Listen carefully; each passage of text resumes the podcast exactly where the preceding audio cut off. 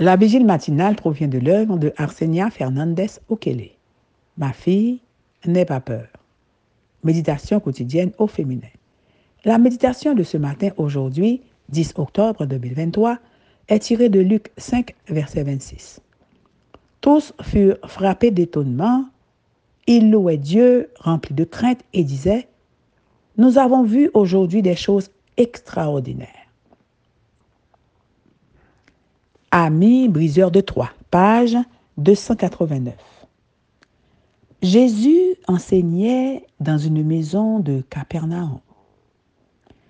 La maison était remplie de docteurs de la loi, d'intellectuels et de chefs religieux. Ils étaient assis non pas pour apprendre, mais pour harceler et trouver des failles dans les paroles de Jésus, afin de l'accuser. Ils l'importunaient parce que son message était opposé à leur renseignement. Et pour cette raison même, ils essayaient de barrer la route à ceux qui avaient le plus besoin de lui. C'est dans ce contexte que sont arrivés quatre amis transportant un paralytique à l'aide d'un brancard. Le paralytique n'avait plus d'espoir, mais quatre amis compatissants et pleins d'espoir. La foule ayant rendu toutes les entrées de la maison inaccessibles, les quatre hommes ont décidé de percer le toit pour l'aider. Beaucoup ne viendront pas à Jésus si nous ne les aidons pas et ne portons pas le fardeau. Le péché, le ressentiment, la douleur et même la raison les paralysent. Si nous ne les amenons pas à Jésus, ils n'entendront jamais ces mots. Tes péchés te sont pardonnés.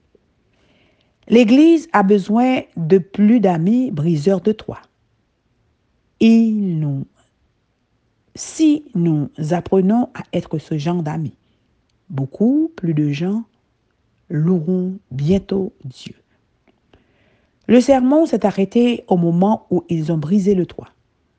Les personnes présentes ont vu les débris, mais Jésus a vu autre chose. La foi des amis. Comme il est important d'avoir des amis de foi. Parfois, Dieu honore la foi des malades, parfois il honore la foi des intercesseurs. Il n'y a pas de formule unique.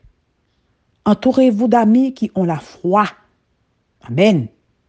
Si on vous empêche d'adorer, laissez vos adversaires vous gêner avec leurs critiques. Brisez le toit et entrez, mais ne manquez pas la bénédiction. Amen. Jésus a d'abord géré les priorités. L'homme était considéré comme un pécheur. Le libérer était une priorité. Le peuple a critiqué qui est celui qui profère des blasphèmes? Pardonner les péchés si ce n'est Dieu seul Bien qu'il ait eu tort dans leur conclusion, ils avaient raison. Seul Dieu pouvait pardonner les péchés, mais il était juste en face d'eux. Jésus les a réprimandés. Pourquoi faites-vous de tels raisonnements dans vos cœurs? L'homme était paralysé dans son corps, mais eux étaient paralysés dans leur cœur. Hmm. Qu'est-ce qui est plus facile de dire? Tes péchés te sont pardonnés ou de dire Lève-toi et marche? Logiquement, il est plus facile de dire Tes péchés te sont pardonnés car cela ne peut être prouvé.